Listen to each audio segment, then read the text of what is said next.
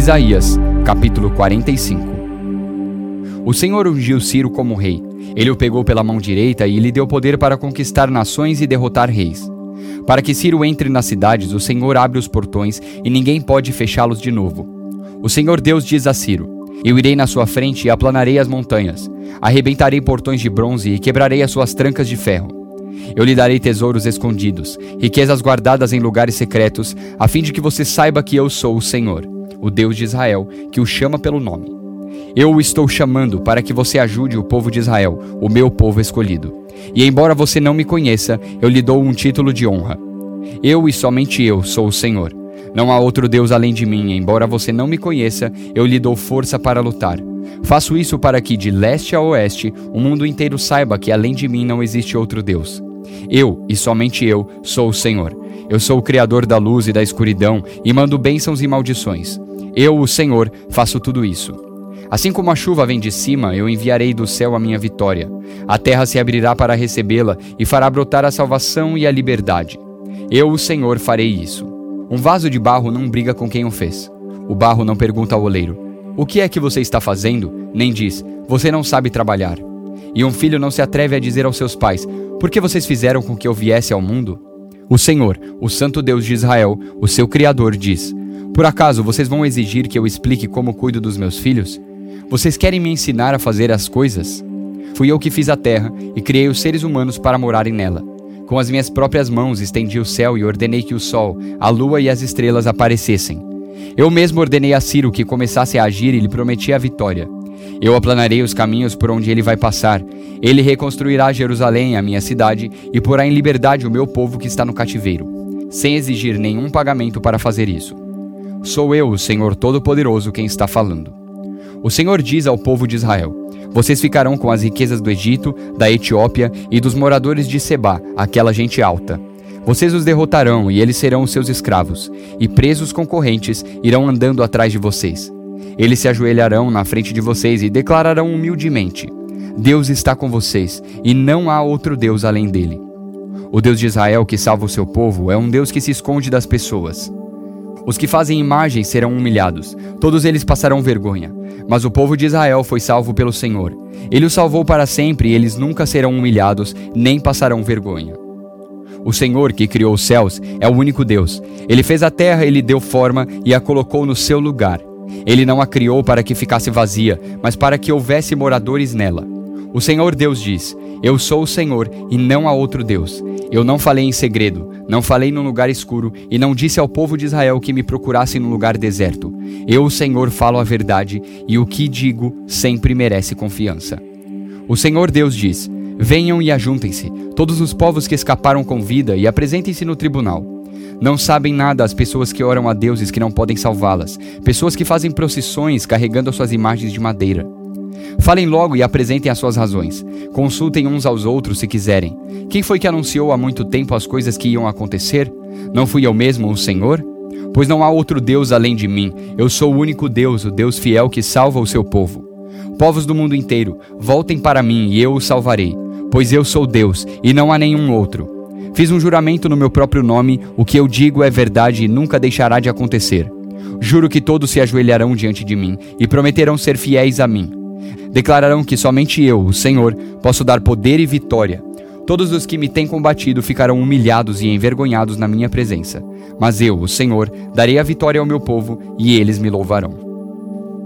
Ezequiel, capítulo 16 O Senhor falou comigo de novo. Ele disse: Homem mortal, Mostre a Jerusalém as coisas nojentas que ela tem feito.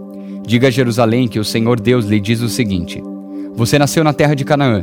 O seu pai era amorreu e a sua mãe era eteia. Quando você nasceu, ninguém cortou o cordão do seu umbigo, nem lhe deu banho, nem esfregou sal em você, nem a enrolou em panos. Ninguém teve dó bastante para lhe fazer qualquer uma dessas coisas. Quando você nasceu, ninguém gostava de você e até a jogaram no mato. Então passei por perto e vi você rolando no seu próprio sangue. Embora você estivesse coberta de sangue, eu não deixei que morresse. Eu a fiz crescer como uma planta sadia. Você cresceu forte e alta e ficou moça. Os seus seios se formaram e os seus cabelos ficaram compridos, mas você estava nua. Quando passei de novo, vi que havia chegado o tempo de você amar. Então cobri o seu corpo nu com a minha capa e prometi amar você. Sim, Fiz um contrato de casamento com você e você se tornou minha. Sou eu, o Senhor Deus, quem está falando. Eu a lavei com água e limpei o sangue que a cobria. Passei azeite na sua pele. Eu a vesti com roupas bordadas e lhe dei sapatos do melhor couro, um turbante de linho e uma capa de seda. Eu a enfeitei com joias, pulseiras e colares. Dei uma argola para o seu nariz, brincos para as suas orelhas e uma linda coroa para a sua cabeça.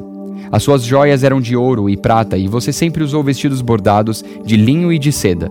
Você comeu pão feito da melhor farinha, e tinha mel e azeite à vontade. Você era muito bonita e chegou a ser rainha.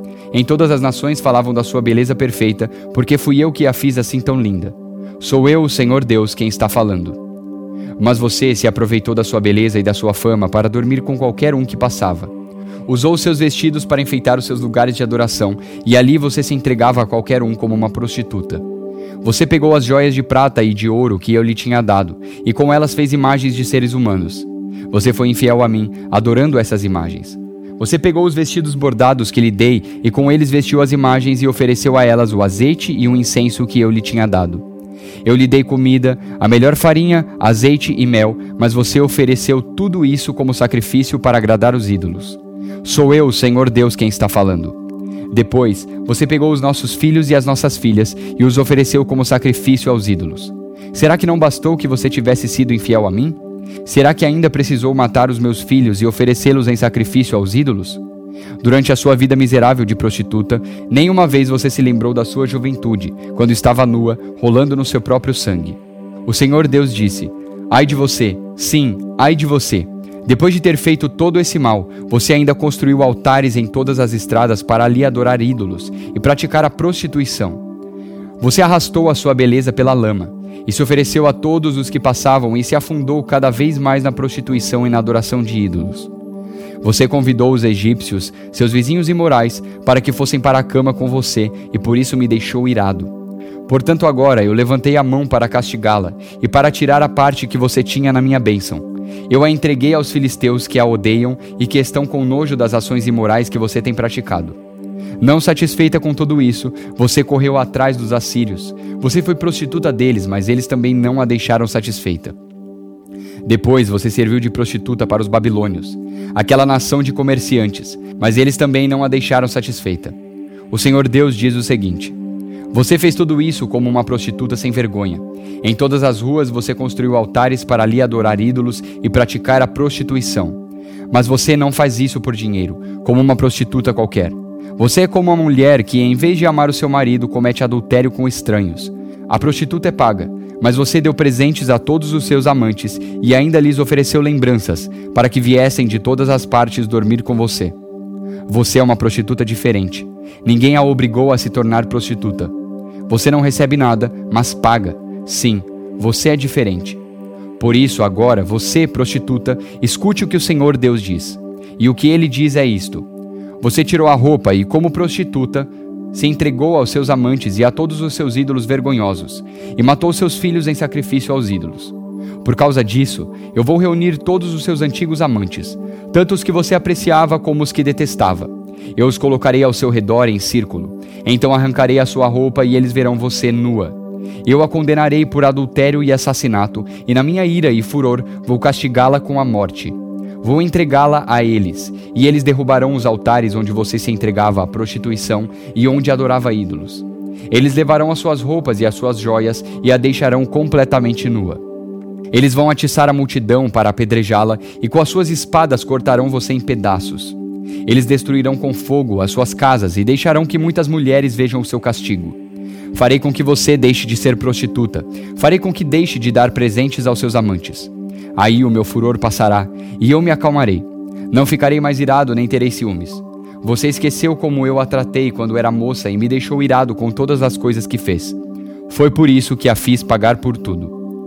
Por que é que, além de todas as coisas nojentas que você fez, ainda foi imoral? Eu, o Senhor Deus, falei. O Senhor Deus diz o seguinte: Jerusalém, os outros usarão este provérbio a respeito de você: tal mãe, tal filha. De fato, você é a filha da sua mãe. Ela detestava o marido e os filhos. Você é como as suas irmãs, que odiavam seus maridos e os seus filhos. Você e as cidades que são suas irmãs tiveram mãe Eteia e pai Amorreu. A sua irmã mais velha é Samaria, no norte, com os povoados que ficaram ao seu redor. A sua irmã mais moça, com os seus povoados, é Sodoma, no sul. Por acaso você se contentou em seguir os passos delas e em imitar as coisas nojentas que elas fizeram? Não, em pouco tempo você se tornou mais imoral do que elas em tudo o que fazia. Jerusalém, juro pela minha vida, diz o Senhor Deus, que a sua irmã Sodoma e os povoados que ficaram ao seu redor nunca pecaram tanto quanto você e os seus povoados. Sodoma e as suas filhas eram orgulhosas, porque tinham muita comida e viviam no conforto, sem fazer nada. Porém, não cuidaram dos pobres e dos necessitados. Elas foram orgulhosas e teimosas e fizeram as coisas que eu detesto. Por isso, eu as destruí, como você sabe muito bem. Samaria não cometeu a metade dos pecados que você, Jerusalém, cometeu. Você fez coisas ainda mais vergonhosas do que as suas irmãs Sodoma e Samaria fizeram. Elas até parecem inocentes quando a sua corrupção, Jerusalém, é comparada com a delas. E agora você terá de suportar a sua desgraça. Os seus pecados são mais graves do que os das suas irmãs, tanto que elas até são inocentes em comparação com você. Agora, Jerusalém, fique envergonhada e aguente a sua humilhação, pois você faz com que as suas irmãs pareçam puras. O Senhor Deus disse a Jerusalém: Vou trazer progresso de novo para suas irmãs, para Sodoma e os povoados que ficaram ao seu redor, e para Samaria e os seus povoados. E vou fazer com que você também prospere. Você terá vergonha de você mesma, e a sua desgraça mostrará às suas irmãs que elas estão em muito boas condições. De novo haverá progresso para elas, e você e os seus povoados também serão reconstruídos. No seu orgulho você zombou de Sodoma, antes de ser descoberto o mal que você fazia. Agora você se tornou igual a Sodoma. Zombam de você os Edomitas, os filisteus e os seus outros vizinhos que a odeiam. Você precisa sofrer pelas coisas imorais e vergonhosas que fez. Eu, o Senhor, falei. O Senhor Deus diz: Jerusalém, eu a tratarei como merece, pois você quebrou as suas promessas e não respeitou a aliança. Mas eu manterei a aliança que fiz com você na sua mocidade e farei com você uma aliança que durará para sempre. Você lembrará do que fez e ficará envergonhada de receber de volta a sua irmã mais velha e a sua irmã mais moça. Eu as darei a você como se fossem filhas, embora isso não fizesse parte da nossa aliança. Renovarei a aliança que fiz com você, e você ficará sabendo que eu sou o Senhor. Eu perdoarei todas as coisas más que você fez, porém você lembrará delas e ficará envergonhada demais para dizer qualquer coisa. Eu, o Senhor Deus, falei. Efésios capítulo 5, versículo 22. Esposa, obedeça ao seu marido, como você obedece ao Senhor. Pois o marido tem autoridade sobre a esposa, assim como Cristo tem autoridade sobre a igreja. E o próprio Cristo é o Salvador da igreja, que é o seu corpo. Portanto, assim como a igreja é obediente a Cristo, assim também a esposa deve obedecer em tudo ao seu marido. Marido, ame a sua esposa, assim como Cristo amou a igreja e deu a sua vida por ela. Ele fez isso para dedicar a igreja a Deus, lavando-a com água e purificando-a com a sua palavra.